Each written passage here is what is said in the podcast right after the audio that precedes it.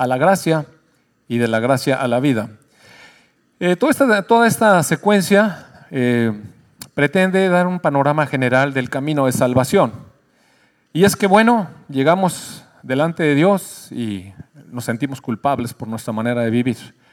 Y al aceptar a nuestro Señor Jesucristo viene el gozo inefable, el gozo de salvación, ese cambio de vida. Uno sabe que algo pasó adentro de uno, difícil de explicar a veces, pero uno sabe, uno tiene testimonio de Dios, de que algo está ocurriendo en nosotros.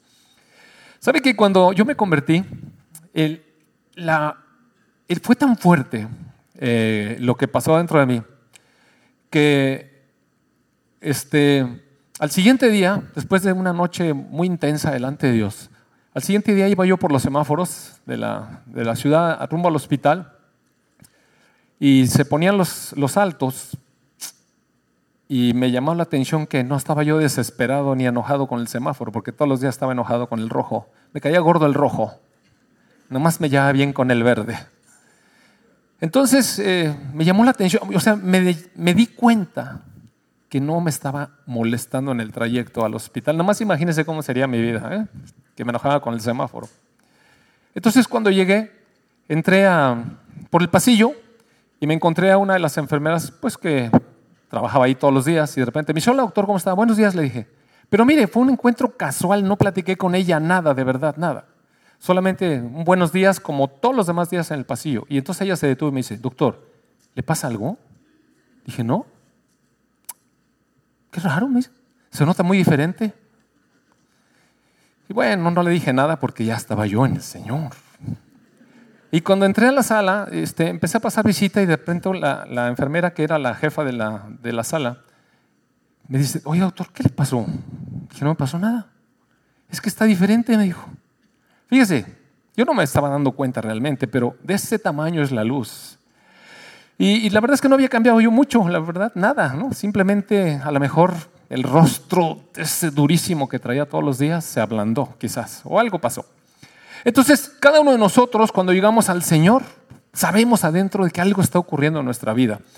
Y nos sentimos llenos de gozo. La palabra le llama el gozo de la salvación. El gozo de saber que ahora tenemos una vida diferente, una naturaleza, que, estamos perdonados, que hemos soltado la carga y de la condenación y que hemos sido liberados de tantas cosas. Hemos visto también que esto es un proceso de crecimiento y poco a poco vamos comprendiendo más a Dios, conociendo más a Dios. Mire, nuestro Dios es tan grande, amados hermanos. Es un Dios tan inconmensurable que no se puede medir.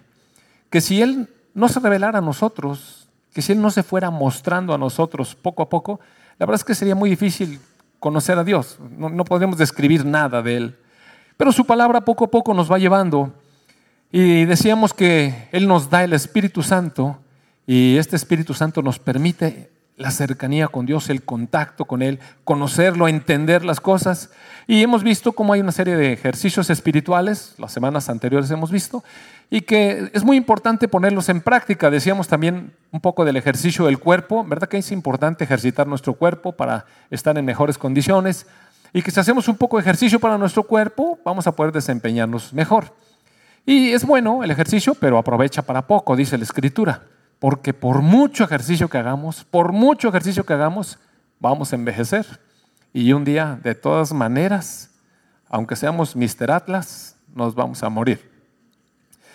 Pero es bueno hacer ejercicio. Y también tenemos un alma que se ejercita, mire, nuestra alma se ejercita. A veces no se ejercita muy bien. ¿Sabe cuando uno hace ejercicio mal? Se lastima, ¿verdad? Sí sabe eso, ¿no? Uno hace ejercicio sin una dirección, a lo loco nada más, y acaba lastimado, eso asegurito. Y nuestra alma también hace ejercicios. Tenemos ejercicios emocionales y muchos de esos ejercicios emocionales que hemos desarrollado con el tiempo nos tienen acostumbrados a ser los chillones, los murmurones, los quejumbrosos, los criticones. ¿Y por qué? Porque nuestra alma ha estado herida y, la hemos ejercitado en las heridas. Entonces somos amargosos y todo eso. Y eso yo lo sé por experiencia. Hemos entrenado nuestra alma mal. También hemos entrenado a nuestra alma a veces en, hacer lo que nos pega nuestra regalada gana. Somos dueños de nuestra voluntad y hacemos siempre lo que queremos. Somos egoístas y no pensamos en los demás. Somos a veces eh, muy impositivos o manipuladores. También existe la manipulación para sacarse lo, que uno quiere hacer. Pero el chiste es que estamos entrenados eh, para saber nuestra voluntad. Y también eh, nuestro pensamiento, nuestra inteligencia es entrenada, ¿no? Nuestros pensamientos son entrenados y, y uno puede entrenar la mente en diversas cosas. De hecho, es muy bueno entrenarla para poder trabajar en algo y estar capacitado. Pero también se puede entrenar en muchas otras cosas. Podemos entrenarla para las artes y algunas personas, por ejemplo, eh, saben admirar muy bien lo que es el arte, ir a una sala de pintura, reconocer quiénes son los pintores y, describir a qué periodo corresponde, etc. Y se entrenan en eso. Y no quiero condenar eso, pero las artes, la literatura, hay gente que sabe mucho de libros y entrena su mente. Está bien en parte, porque si no, oiga, no sabe uno hablar de nada, ¿sabe? Si uno no tiene un entrenamiento un poco de su mente, de repente no sabe hablar de nada. Nunca he estado con una persona que no sabe hablar de nada. Y, a veces es un poco aburrida esa plática, ¿no? Este, es, bonito saber cosas, eh, saber cómo está la situación del mundo un poco y, tener un poco de referencia, sí es un poco bueno. Pero eh, no todo es eso, mire. Hay que entrenar el espíritu porque sabe que a medida que vamos entrenando o vamos alimentando nuestra alma, vamos creciendo en ello. Después está tan fuerte que nos creemos superiores a los demás, así como ha visto esas personas fuertononas, así, con un cuerpazazo, y pasan todos los flacos así rápido, como que no quieren que, mucho que los compare, ¿no? Porque, pues da pena, pues. Y entonces eh, se siente mucho la diferencia. También hay personas que en su alma están muy entrenadas y de pronto ya ven a todo el mundo abajo, ¿verdad? No hay quien les pegue, no hay quien les llegue, solo ellos saben de todo y pues es, resulta también incómodo. Pero el Espíritu, amados, llega a nuestra vida cuando nosotros recibimos al Señor Jesucristo. La verdad es que antes de eso, nuestra vida espiritual, mire, es nula.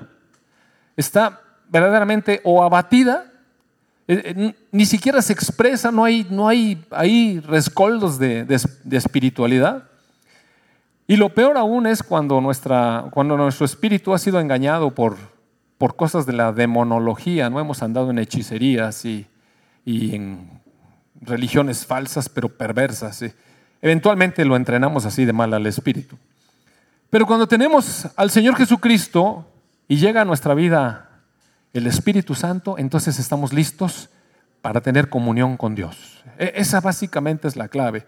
Y uno puede decir, ah, que eso, pero oiga, amado hermano, Nada más valore, valore lo que es la comunión con Dios. ¿Quién puede tener comunión con Dios?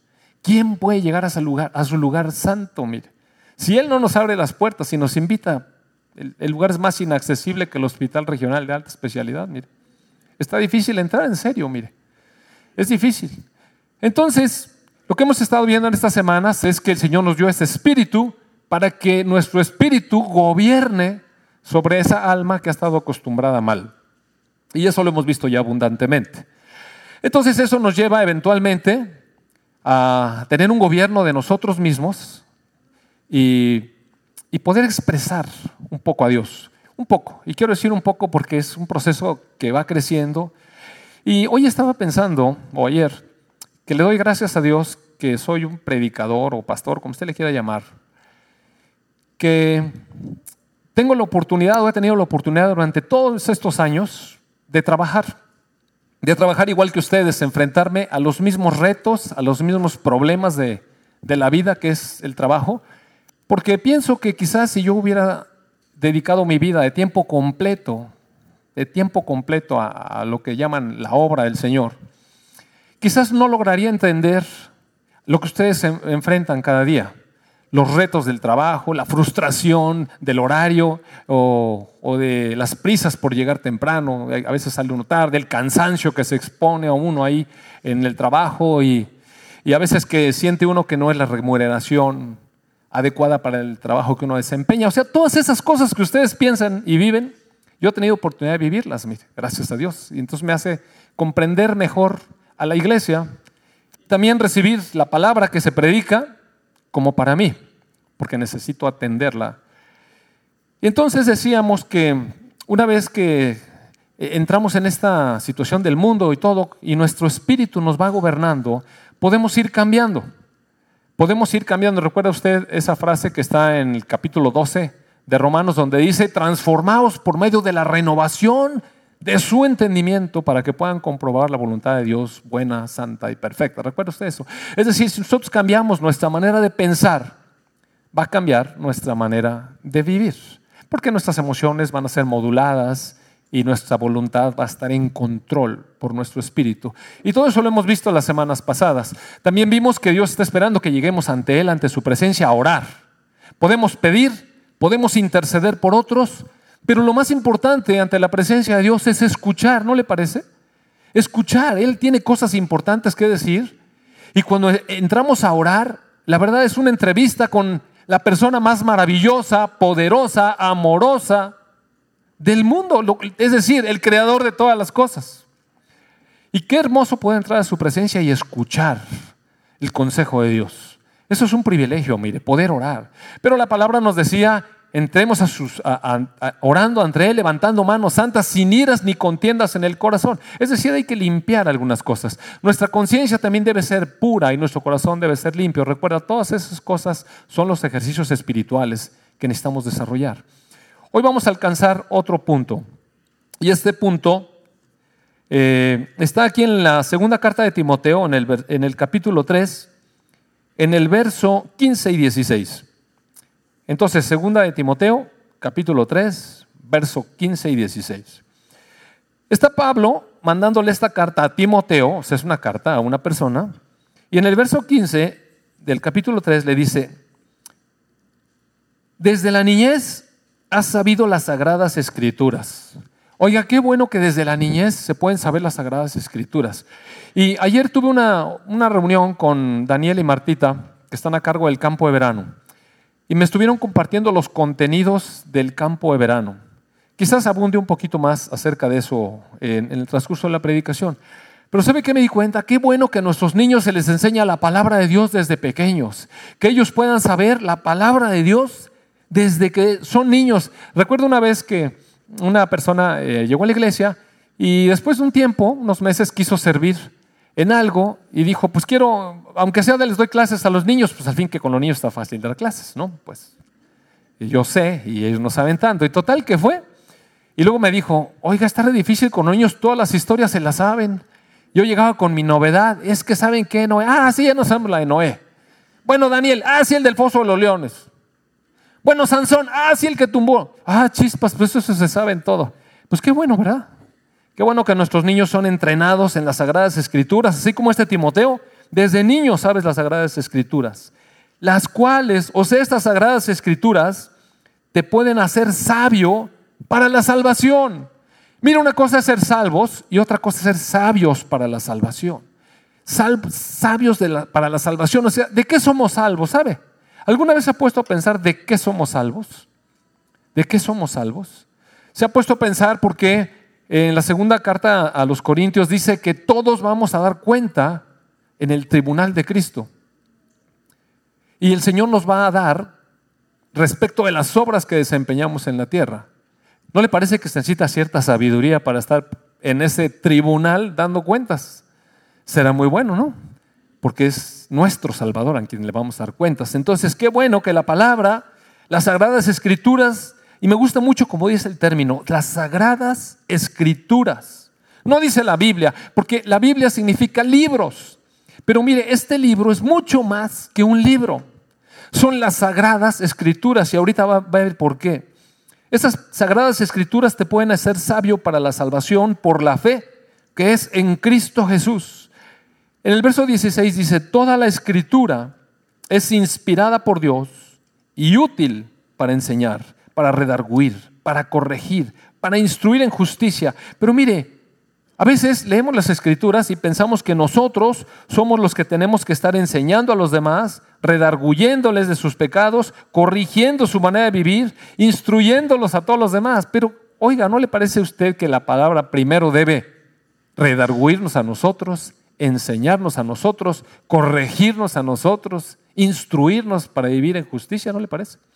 Entonces, antes de andar volteando para afuera, la palabra, la palabra es útil para que yo sea enseñado, guiado, redarguido, corregido, instruido en la justicia de Dios, viviendo para Dios. Ahora, la palabra inspirada, toda palabra, toda la escritura está inspirada. Esta palabra, yo no sé por qué la tradujeron así, y otras veces les he dicho que esta palabra inspirada no le suena como inspiración de esos poetas que hacen poemas para su amada, o, como estos autores de canciones en el mundo que se inspiran en alguna muchacha y escriben una letra que de repente nos llega a nosotros allá cuando andamos enamorados y no sabemos qué decirle a la novia y como somos tan poco instruidos en nuestra mente, entonces le ponemos una canción de no sé quién, de enamorados. Y wow, y la otra se la cree que se la está diciendo él, pero a él no se le ocurrió nada, mire. Nomás medio pidió prestado el disco y lo copió porque luego ni siquiera se lo compró original. Entonces, eh, esta palabra de inspiración suena a eso, como que nos enfocamos en Dios y de repente viene una especie así como, como que mi espíritu se inspira para decirle algo bueno. Pero no, mire, los autores de la escritura no fueron inspirados. La palabra original es, es Deus Neuma. Y, quiere decir el aliento de Dios. ¿Sabe que cuando Dios creó al hombre, dice que hizo un cuerpo y después vino y sopló sobre su nariz aliento de vida? O sea, es la vida de Dios soplada. ¿Qué, es esta palabra? ¿Qué, son las sagradas escrituras? Es el aliento de Dios que nos da vida. Sin, aire no viviríamos, amados. O sea, ¿sabe que en el transcurso de la semana también, ah, ya me acordé, estábamos acá en la oración y cuando estábamos orando, bueno, ponemos siempre las peticiones y de pronto una persona, uno de los varones, eh, puso en la oración a una pareja que estaba pasando malos tiempos. Están pasando malos tiempos. ¿Y nos, cuántos de nosotros hemos pasado de repente malos tiempos? Que hemos venido a la congregación, hemos aceptado al Señor Jesucristo quizás, o hemos sido simpatizantes con lo que se predica aquí. Y venimos un domingo sí y luego tres no. O a lo mejor nos animamos y tomamos un curso de matrimonios y de pronto nuestra vida como que tomó otro, otro enfoque. Pero luego se nos hace aburrido venir todos los domingos. Pues oiga, todos los domingos. ¿Qué, estamos haciendo ahí todos los domingos? Como si fuera a perder el tiempo. O vámonos a pasear, o vámonos aquí, o vámonos allá, o poquito más en la cama, pues total, un domingo me lo merezco, siete días trabajando y el domingo también pararme temprano. No, no, no, mejor seis días y el domingo descansar, pararnos un poco tarde, comer una buena barbacoa como eso de las once de la mañana. Es decir, mientras los hermanos están allá en el Espíritu, en ayuno, levantando manos santas, sin ira, sin contienda, honrando al Rey de Reyes. Nosotros acá comiendo nuestra carne de barbacoa, bien grasienta, ¿verdad? Y así hacemos, mire, la verdad es que por alguna razón, por alguna razón las personas dejan de ser consistentes, como si no necesitaran. Pero, amados hermanos, ¿usted cuántos días podría pasar sin comer? Piense, ¿cuántos días realmente podría pasar sin comer? Y no estoy hablando de esos ayunos eh, espirituales, sino de las carencias. Eh, nos empieza, mire, el cuerpo pide el alimento. ¿Cuántos días podría usted pasar sin hablar con nadie, en una soledad? ¿Sabe qué castigo le ponen algunos reos? Los meten en esas celdas de aislamiento. Eso es un castigo tremendo, oiga.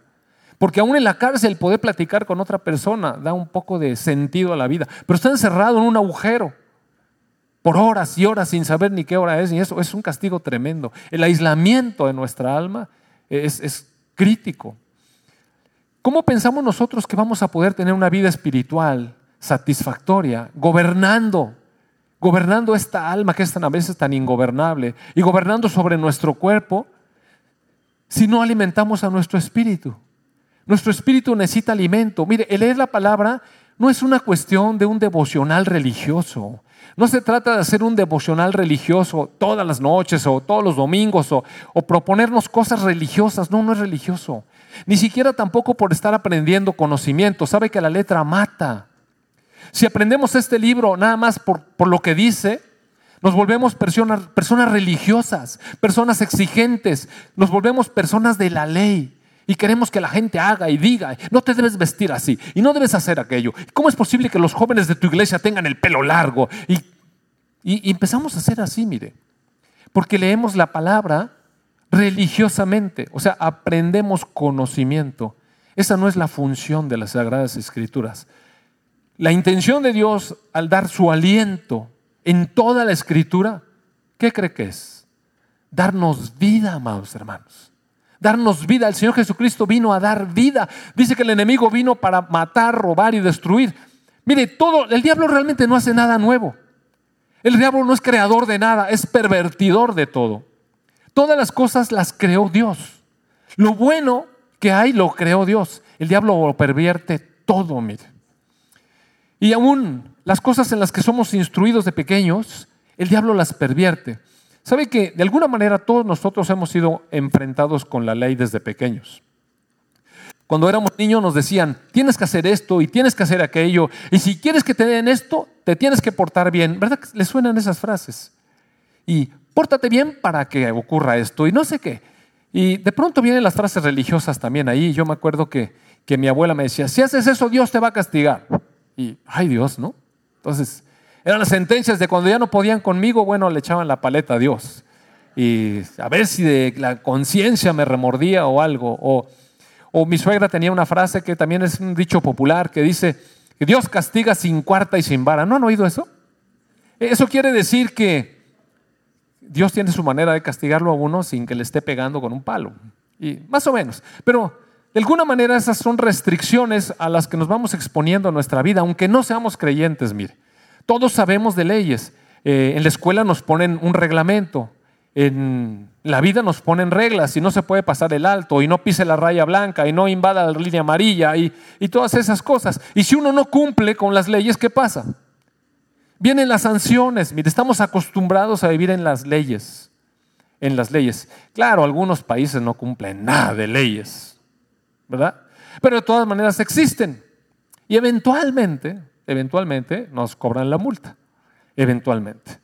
Entonces, somos confrontados con la ley siempre. Ateos o medio creyentes, ancochados o muy creyentes, siempre somos confrontados con la ley. Y sabemos que el que transgrede los mandamientos sufre una consecuencia o un castigo o una multa o como quiera que le llame. Cuando llegamos al Señor Jesús, casi todos nosotros traemos un bagaje de, culpabilidad y de condenación. Y casi todos nos sentimos indignos delante de Dios y no sabemos cómo acercarnos a Él. Realmente el mensaje de la cruz, donde dice que Dios nos amó, y envió a su Hijo para que nosotros fuéramos perdonados a cambio de nada, excepto creer en Él. Es un mensaje difícil de creer. Es, es, difícil de aceptar porque la condenación ahí está diciéndonos es que no es suficiente. Bueno, sí, pero ¿y qué más hago? Y el Señor Jesús dijo, nada, solamente cree, porque de tal manera amó Dios al mundo que envió a su Hijo unigénito, para que todo aquel que en Él cree no se pierda, mas tenga vida eterna. ¿Y qué, qué, qué palabra es esa? Mire, a veces no la aprendemos y la recitamos y la recitamos, pero esa palabra conlleva vida, piense. Todo aquel que en Él cree, cuando nosotros creemos la palabra de Dios, tenemos vida. Vida, ¿sabe qué es? Vida. Tiene, la vida tiene realmente sentido. En el boletín dice eso. A veces tenemos una vida que no tiene sentido. Pero cuando empezamos a leer la palabra con el Espíritu, la palabra va alimentando en nosotros la vida. Y no se trata de cumplir mandamientos. Dios nos enseña su gracia y nos hace ver que Él nos capacita para poder hacer las cosas que a Él le agradan. Entonces uno empieza a conocer la gracia de Dios. Recuerde usted que la ley vino por Moisés, pero la gracia y la verdad fueron traídas por medio de Jesucristo. Jesucristo siempre nos va a confrontar con la verdad. Mire, el Señor Jesucristo siempre nos confronta con la verdad. Y su primera palabra para nosotros va a ser, arrepiéntete, arrepiéntete. Estás mal, arrepiéntete. Esa es la verdad. El Señor Jesús no nos pone las cosas eh, a medias tintas. Mire, no habla medias verdades. El Señor Jesucristo habla la verdad. Si ustedes, si yo, no nos arrepentimos, nuestro fin inexorable es la perdición eterna Esto nos habla la palabra. Pero la palabra también nos dice, arrepiéntete. Y si crees en mí, vas a tener vida y vida abundante. Y entonces la vida de nosotros empieza a cambiar. El enfoque de la vida es diferente. Hoy veíamos en el boletín, no te afanes por esto y por aquello. Y es verdad, mire, uno se lo puede aprender y puede tratar de cumplirlo. Pero cuando realmente es alimentado por la palabra de Dios, esa cosa se vuelve vida en nosotros. Y no tenemos que estar haciendo un esfuerzo por, por recordar las palabras, sino es vida, amados hermanos. Es vida. Mire, en el Evangelio de Juan, en el capítulo 4, el Evangelio de Juan es, un evangelio de vida. Desde que abre el primer capítulo, cuando abre el primer capítulo, empieza a hablar de la vida. Mire, por ejemplo, primero primer capítulo. En el verso, bueno, voy a leer del 1 al 4. En el principio, en el principio era el verbo. Y el verbo era con Dios. Y el verbo era Dios. Jesucristo es Dios. Este era en el principio con Dios. Todas las cosas por Él fueron hechas. ¿Usted recuerda? Dios habló su palabra y dijo, sea la luz, fue la luz. Y cada cosa que Dios dice, habla, trae vida. Pero la palabra de Dios es Jesucristo, es el aliento de Dios. Entonces, dice, y sin Él nada de lo que ha sido hecho fue hecho. No hay ninguna cosa creada que no haya creado Dios. En Él estaba la vida. Y la vida era la luz de los hombres. Mire, desde abriendo el Evangelio de Juan, empieza a hablar de la vida. En el capítulo 4, recuerda usted que está Jesús, se quedó allí en un pozo, todos sus discípulos fueron a comprar comida para traer, para comer, y entonces él se quedó allí, tenía sed, estaba sentado en el pozo. Ustedes saben que el Señor Jesús pudo haber hecho que el pozo aventara como geyser agua. Pero él esperó pacientemente porque, porque él había escuchado al padre que una mujer iba a venir ahí y necesitaba vida. Entonces esperó pacientemente. Y cuando sale esta mujer, Jesús le pide agua, ¿recuerda usted? En el verso 13, Jesús le dice, cualquiera que bebiere de esta agua, volverá a tener sed. Mas el que bebiere del agua que yo le daré, no tendrá sed jamás sino que el agua que yo le daré será en él una fuente de agua que salte para vida eterna. Está hablando de él mismo. Cuando el Señor Jesús se da a nosotros como el agua, ¿quién puede vivir sin agua, amados hermanos? Sabemos que no podemos vivir sin agua. Por eso el Señor a veces utiliza estas analogías, estos ejemplos que son fáciles de entender. Dice, necesitas agua. Bueno, el agua que yo te voy a dar nunca vas a tener sed. De dentro de ti va a brotar esa, esa fuente de vida. Miren, las veces, dos o tres veces yo me he sentido espiritualmente agotado. Así agotado. Recuerdo, la última fue quizás hace unos, unos 25 años. Me sentí agotado espiritualmente. Me sentía seco espiritualmente. Había estado, ¿sabe qué había estado haciendo en ese tiempo?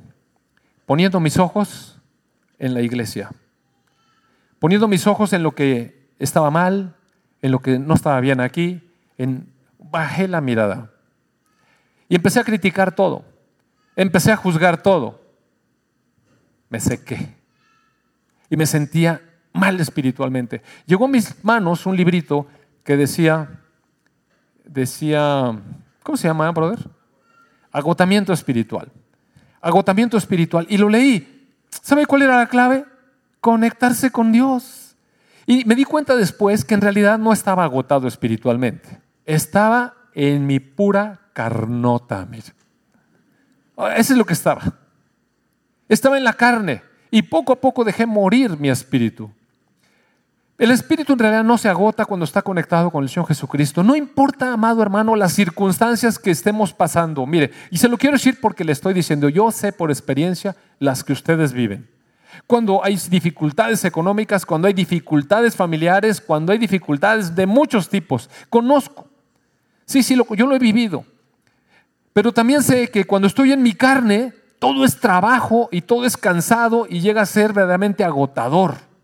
Pero también sé que cuando estoy en el Espíritu, esas mismas cosas se enfrentan de modo bien diferente, oiga, pero muy, muy diferente, muy diferente. Así es que cuando estamos conectados con el Señor Jesucristo hay una fuente de agua de vida que está en nosotros y nos vivifica, mire. En medio de todas las circunstancias nos sentimos vivos, nos sentimos por encima, nos sentimos que la provisión sí va a llegar, sí va a llegar la provisión.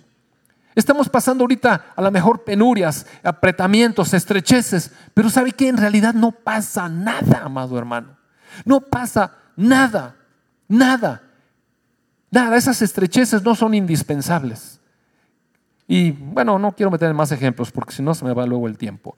En el capítulo 6 de Juan, el Señor Jesucristo, recuerde usted, alimentó a muchas personas, cinco mil, etc. Y entonces de ahí estoy en el 7, perdón. En el verso 35, el Señor Jesús, perdón, 33, dice, el pan de Dios es aquel que descendió del cielo y da vida. Descendió del cielo y da vida al mundo. Entonces, claro, le dijeron, danos, Señor, danos siempre este pan. Y Jesús les dijo, yo soy el pan de vida. El que a mí viene nunca tendrá hambre. El que en mí cree no tendrá sed jamás, jamás. Después, en el verso 47 dice, de cierto, de cierto les digo, el que cree en mí tiene vida eterna. Yo soy el pan de vida. En el verso 51 dice, yo soy el pan vivo que descendió del cielo. Si alguno comiere de este pan, vivirá para siempre. Y el pan que yo le daré es mi carne, la cual yo daré por la vida del mundo. Después viene una tremenda confusión en los siguientes versículos, pero el Señor Jesucristo aclara toda la confusión en el verso 63, donde dice, el Espíritu es el que da vida, la carne para nada aprovecha. Está hablando de que es que cómo te vamos a comer, ahora vamos a ser caníbales o qué. Y el Señor dice, a ver, a ver, a ver. Lo que les estoy hablando es espíritu, es aliento de Dios. La carne, no estoy hablando de la carne, de que si me van a hacer pedazos y, y me van a mandar alguna carnicería, no estoy hablando de eso. El espíritu de la vida, la carne no aprovecha para nada. Las palabras que yo les he hablado son espíritu y son vida. De manera que una vez que llegamos a la gracia, ¿sabe que a veces cuando llegamos a la gracia después veo cristianos desgastarse entre que si porque estamos en la gracia ya no hay que cumplir los mandamientos, que si estamos en la gracia entonces podemos hacer lo que queramos y hacer libertinaje, y unas discusiones estériles sobre la gracia. Amado hermano, ¿debemos de cumplir los mandamientos o no? Y, y empieza la discusión, no, que sí, que es el Señor y que no, tú los tienes que cumplir. Mire, vamos más adelante. La palabra de Dios es vida. Lo que necesitamos hacer, ¿sabe qué es? Vivir Vivir, olvídese del cumplimiento de los mandamientos o no, sino de tomar la palabra y vivirla. Porque una vez que uno la toma y la vive, está en otro plano, mire. No se trata de andar cumpliendo mandamientos, no se trata de andar siendo corregido por la ley, no se trata de, de almacenar conocimiento intelectual a través de la lectura del libro, sino de tomar las sagradas escrituras como el aliento de Dios, como el pan que, alimenta nuestro espíritu, como el agua que nos da vida. Eso es vida, vida. Tenemos que ir al siguiente nivel, al nivel de la vida, de la vida. De eso se trata. Por eso acá en Timoteo dice, toda escritura es expirada, exhalada por Dios. Es, es, exhalada y nos sirve, claro, es útil. Por supuesto que sí, es útil. ¿Para qué? Para que nos preparen sabiduría para dar cuentas un día delante del Señor Jesucristo. Me voy a desviar un poco de lo que tenía pensado decir, pero mire, vamos ahora a la segunda carta de Corintios. Si me acompaña, por favor. Segunda Corintios, capítulo 5.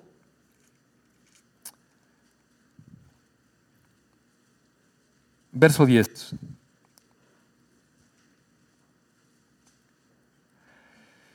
Dice, porque es necesario que todos nosotros comparezcamos ante el tribunal de Cristo, para que cada uno reciba según lo que haya hecho mientras estaba en el cuerpo, o sea, mientras estaba vivo, según nosotros, sea bueno o sea malo. Conociendo pues el temor del Señor, dice Pablo, conozco el temor del Señor, por eso persuadimos a los hombres. Y aquí, aquí hay un paréntesis. ¿A, qué, ¿A, qué, persuaden a los hombres Pablo y, sus discípulos? Dice en el verso 14, ¿a qué, ¿a qué nos está persuadiendo la palabra? Que el amor de Cristo los constriñe, en este caso él está diciendo, que, que el amor de Cristo lo constriñe por eso, por eso está pensando esto. Mire, esto, este leer la palabra, amado hermano, es muy importante verlo como vida, porque, mire, si hacemos ejercicio intelectual aquí en la cabeza, luego nos cuesta trabajo comprender. Luego se presta que uno interpretó una cosa y yo interpreto otra cosa y empezamos a discutir doctrinas. Pero si es vida, ¿sabe qué trae? Vida, mire. Vida. Mire, imagínese esto. Si uno murió por todos, si uno murió por todos, mire, piense. Luego, todos murieron. Piénselo. Asimílelo. ¿Sabe qué se hace con la comida? Se asimila, mire. Se asimila. Si no puede asimilar eso, pásese toda la semana pensando en eso. Si uno murió por todos, entonces todos murieron porque Él murió por todos. O sea, los representó a todos. Sí, capta la idea. Jesús murió por todos y representó a toda la humanidad. O sea, murió por todos, luego todos murieron. Dios nos puso a todos en Cristo en la cruz. Todos murieron. Todos. ¿Sí sabe qué es todos? Todos. ¿Cuántos son todos? Todos. Todos. ¿Musulmanes? Todos. ¿Budistas?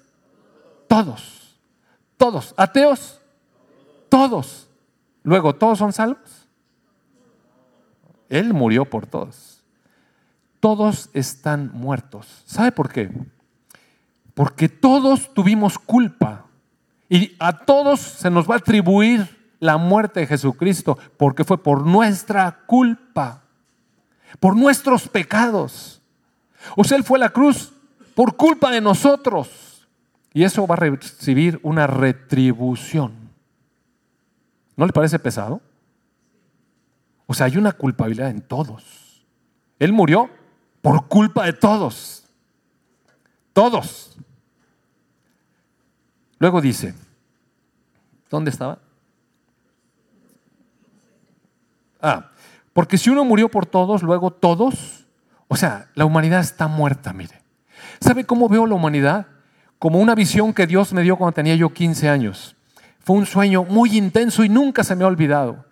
Yo veía la humanidad y conste que no había nada de estas películas de zombies, ¿eh? esas películas no existían entonces. Veía la humanidad como zombies, como muertos vivientes, como personas que, como si no tuvieran un pensamiento, caminando por la calle así, mire así, con un rostro sin expresión, con una postura así de como medios jorobados, caminando lento. Y eso yo lo vi en un sueño cuando yo era un jovencito. Y todas las personas tenían un tanquecito acá atrás. Y yo me acuerdo que cuando me daba cuenta que traían el tanquecito, iba y las jaloneaba y les trataba de decir que se quitaran esa cosa que explotaba. Algunos como que, como que volvían en sí. Y les ayudaba de alguna manera, les quitaba esa cosa y de repente explotaba el tanquecito por allá y la persona, mire, como que le quitaba los zombies y se volvía vivo, así, ya, activo, ya, ah, dueño de sí. Pero otros no lograba quitarles eso o no querían o no sé qué pasaba, no, no me acuerdo bien. Pero lo que sí sé es que yo me alejaba y de repente explotaba y mire, paz, destrucción para esa persona. Y eso me angustió horrible. Viví con ese recuerdo años y años y años sin poder descifrar lo que era. Ahora estoy comprendiendo. Ahora estoy comprendiendo. Miren, dice, murió por todos, luego todos murieron. Y por todos murió, pero hay un propósito también. Para que los que viven, ¿no le parece que es importante vivir? Murió por todos, pero para los que viven, ¿quiénes son los que viven? Los que tienen la vida de Jesús que vino a dar vida. ¿Y cómo es que podemos tener vida? Juan 3:16. Porque Dios envió a su Hijo unigénito para que todo aquel que en Él cree no se pierda, sino tenga vida. Entonces, los que tienen vida son los que creen en el Hijo de Dios. Los otros no tienen vida. O sea, Dios considera a las personas muertas y la palabra dice que están muertas en delitos y pecados. Así vive nuestra sociedad. Así vivimos nosotros un tiempo. Pero ahora los que tenemos vida, los que hemos declarado, invocado el nombre del Señor Jesucristo, los que le hemos abierto el corazón al Señor Jesucristo, estamos vivos. Y Dios nos considera vivos. A esos que viven, a esos que viven, la muerte del Señor Jesucristo redunda en esto, que ya no vivan para sí, sino para aquel que murió y resucitó por ellos. Ve, mire, cuánta vida tiene esto. Piénselo. ¿Cuánta vida hay en ello? ¿Cuántas personas van a cargar la culpabilidad de la muerte de Jesucristo? ¿Y cuántos vamos a disfrutar del beneficio de, por haber creído de su resurrección, de su perdón, de su misericordia, de la gracia? Y podemos en esta vida, amados hermanos, tener comunión con nuestro Señor Jesucristo y disfrutar de la vida. Disfrutar de la vida. ¿Cómo se disfruta de la vida en Dios? Con su palabra es el aliento de vida, mire. Lea la palabra de otra manera, no lea la palabra como, como un devocional religioso, no lea la palabra como un entretenimiento. A ver, pues no tengo nada que hacer, a ver, le voy a echar una leída a la clase de hoy. O no lea la palabra como que, híjole, tengo el curso en la noche y no he leído la lección, a ver, déjame ver qué dice, porque luego me van a preguntar. No, mire, eso no sirve para nada, amado hermano. La palabra se lee como el alimento como el pan que necesitamos. No es verdad que no viniendo a la iglesia no pasa nada. ¿Sabe qué? Sí pasa. Sí pasa y mucho. ¿Me da tiempo? Ok, entonces me voy a regresar a donde sí iba. Me acompaña por favor a la primera carta de Juan. Primera carta de Juan, capítulo 1, por favor. Dice en el verso 5, este es el mensaje que hemos oído de él y que les anunciamos. ¿Recuerda usted que Juan era el apóstol este que se sentía el discípulo amado? Era, era el discípulo que estuvo con otros, con Pedro y con Santiago, cuando vino la transfiguración y vieron a Jesús transfigurado en su gloria. El apóstol Juan es ese, es ese apóstol que escribió el libro Apocalipsis, que tiene una comunión con Dios tremendísima, mire. Un hombre que conocía a Jesús en su corazón, el discípulo amado, corazón a corazón. Entonces Él está escribiendo aquí, este es el mensaje que yo oí y que les anuncio. Es lo que está diciendo Juan. Dios es luz. Otra situación que necesitamos para la vida es la luz. Mire, en lo oscuro no crece la vida. Necesitamos luz. y en Él no hay ningunas tinieblas. En Dios no hay tinieblas. Si decimos que tenemos comunión con Él y andamos en tinieblas, mentimos y no practicamos la verdad. Pero si andamos en luz, como Él está en luz, tenemos comunión unos con otros y la sangre de Jesucristo su Hijo nos limpia de todo pecado. Le voy a decir el otro ejercicio espiritual. Entonces, los ejercicios espirituales son practicar en la vida del Espíritu, gobernando sobre nuestra alma. Otro día voy a ampliar este concepto. Orando, yendo a la presencia de Dios, presentándole nuestras necesidades sin iras, sin, sin contiendas en nuestro corazón, con una conciencia limpia y con un corazón limpio y puro. Y orando, escuchando a Dios, alimentándonos de su palabra, alimentándonos de su palabra, no leyendo la palabra, alimentándonos de su palabra, bebiendo el agua espiritual, comiendo la comida espiritual, inhalando el aliento espiritual de vida. ¿Sí entiende? Muy bien, otros ejercicios. Si nosotros estamos en la luz, tenemos comunión unos con otros. Mire, es muy importante la comunión con los hijos de luz, pero tremendamente importante la comunión con los hijos de luz. Por eso les decía que yo sé cómo es.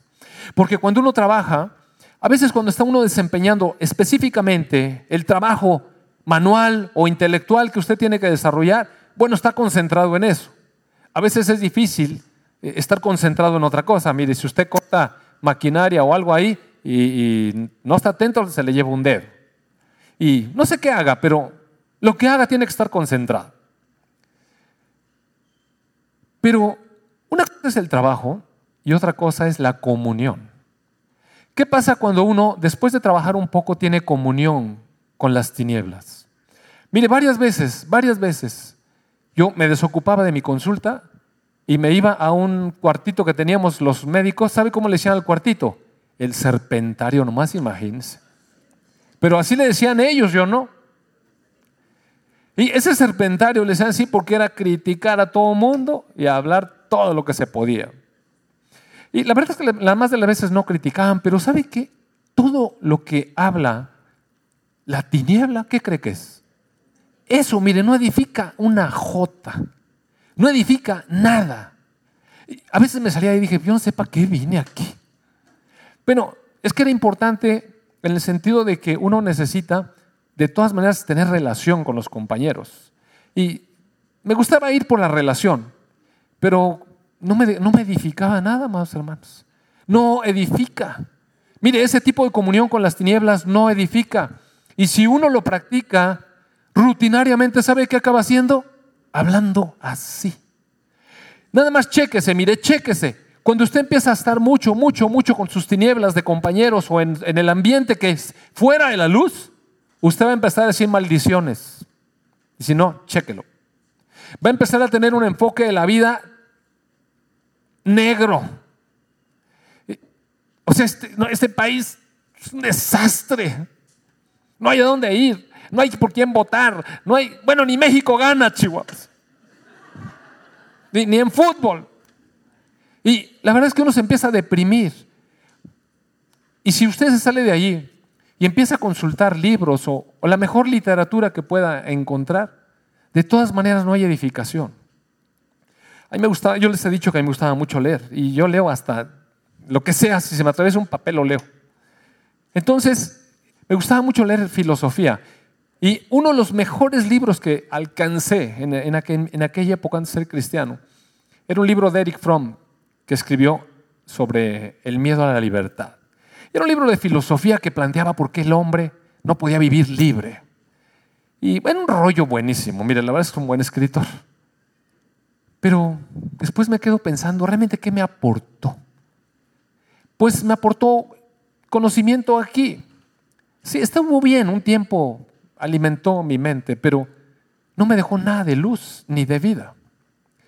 Y lo poquito que uno lee en unas cuantas líneas en este libro que son las sagradas escrituras, el aliento de Dios inmediatamente da vida. Si no, véalo. Y la comunión con los santos es importante porque el Señor Jesucristo dijo que nosotros somos la luz del mundo. Y si no, piense, mire, piense. Cuando usted sale de su reunión, del mundo, donde usted está, en su trabajo, lo que sea, hablando con sus compañeros puras cosas sucias o puras cosas, a lo mejor no son sucias, pero son puras cosas vanidosas. ¿De qué platica con sus compañeros? Del carro, de las llantas, del arranque, de la potencia, de lo que sea. Es pura vanidad. O del reloj, o de la computadora, o del iPad que salió. Es pura vanidad. O de la ropa. ¿De qué va a platicar? De lo que da el dinero, a dónde se fueron y a dónde van a ir. Y uno se va sintiendo cada vez más cucaracha porque ellos andan por todo el mundo paseando y uno no sale de Ciudad Victoria, oiga. Y se va uno sintiendo mal. Y empieza a salir en el corazón el deseo de participar, aunque sea de esas cosas, aunque sea un viaje a Orlando, bueno, ya de perdis allá, México, Six Flags, o bueno, que venga la feria, o lo que sea, algo en las vacaciones. ¿A poco no? Y empieza uno a pensar de esa manera. Pero ¿sabe qué? Cuando saca uno, eh, sale uno de ese rollo y va a ir uno al lugar de comunión con los santos, con parte de la iglesia, con la luz, mire, algo pasa. Y le dice, ey, ey, ey, no vas limpio. La conciencia sabe, quita todo ese rollito, quita esa, esa suciedad del lenguaje que estuviste ahorita dando a borbotones. Y cuando uno llega con los hermanos, mire, le cambia a segunda. ¿Cómo, le, cómo te va, hermano? Dios te bendiga. A ver, que no le dijiste a aquel. Eh, y no pueden repetir. Y de repente se les sale una que otra. Y, ¿Qué pasó, hermano? Ah, perdón, perdón. Se me fue a tercera. pero cuando uno está con la... ¿Sabe qué? La iglesia es luz. La iglesia es luz. ¿Y sabe qué? La iglesia va revelando la condición que traemos. Y algunos de repente dicen, no, yo no necesito más que con Dios. No se engañe. La iglesia es el cuerpo de Cristo. Es Dios moviéndose en nosotros. Y la iglesia sí revela nuestra condición, amados hermanos. Y de pronto usted oye a todos los hermanos hablar y uno se queda callado porque sabe que está fuera de la onda. Pero se va revelando nuestro corazón. Pero ¿qué pasa si empezamos a tener comunión? ¿Cómo entramos a la comunión? Pues reconociendo, mire, es el mismo principio de siempre. Arrepiéntete. Y, y confiesa ante el Señor tus pecados. Y Él es fiel y justo para perdonar tus pecados y para limpiarte de toda maldad. Y te vuelve a la luz y a la comunión. Y uno se siente otra vez aliviado. Pero estar lejos de la iglesia, por eso es tan importante, ¿sabe qué? Estos grupos entre semana de, de reunión.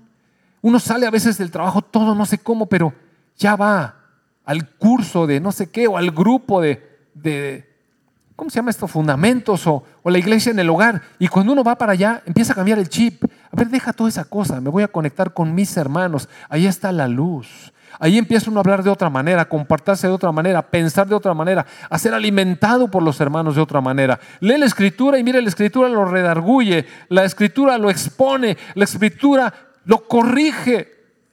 Y, y uno cambia. Qué importante es estar en comunión con la luz. Dice la, escritura en Apocalipsis 2 que, o en 1, al final del 1 dice que el Señor Jesucristo es el que se mueve entre los candeleros y los candeleros son las iglesias. Eh, ahí hay luz, mire. En la iglesia hay luz. No podemos acercarnos a Dios y no amar a la iglesia, amado. Mire, eso no existe. No se engañe. No se engañe. No podemos decir, no, yo no necesito a la iglesia y nada más voy con Dios. Eso no existe. No se engañe. Eso es una perversión del enemigo uno tiene comunión con los hermanos y tiene comunión con Jesucristo. Así es como es, en la práctica, en la práctica. Entonces, vengamos a la luz, ahí somos redarguidos, ahí somos alimentados. Oye, ¿cuántas veces le ha pasado que estamos en una reunión con los hermanos y de pronto alguien dice una frasecita y uno se queda mudo porque Dios le habló?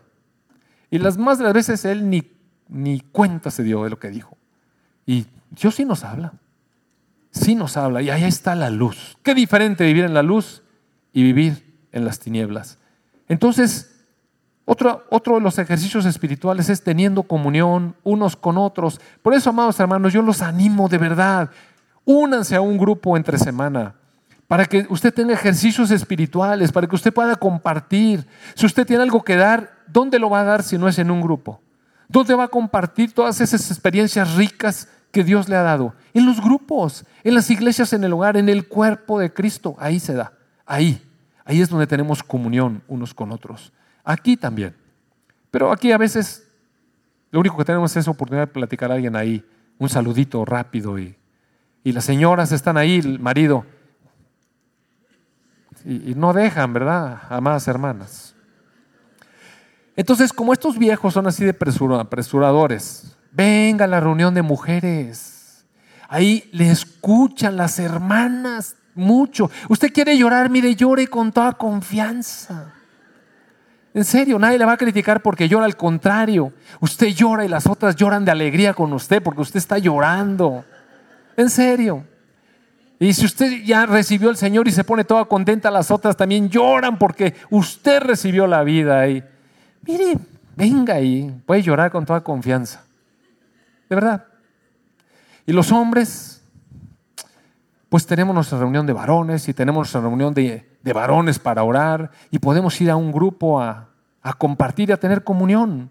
Y los domingos juntos adoramos, juntos adoramos a nuestro Rey y Señor. Amado Padre, te damos gracias por tu palabra que nos alimenta. En verdad, tu palabra es vida, Señor. Tu palabra, Señor, es una fuente de gozo de lo profundo de nuestro corazón, Señor. Nos levanta. Tu palabra, Señor, nos hace vivir de una manera diferente. En verdad, tener vida. La vida cobra sentido. Hay esperanza, Señor. Y también hay temor santo de que vamos a dar cuentas delante de ti, Señor Jesús. Amado Rey, gracias por esta iglesia. Gracias por estos hermanos, Señor. Gracias, Padre, por esta fracción de tu cuerpo que nos permites tener comunión unos con otros. Padre, gracias, gracias. Señor Jesús, gracias.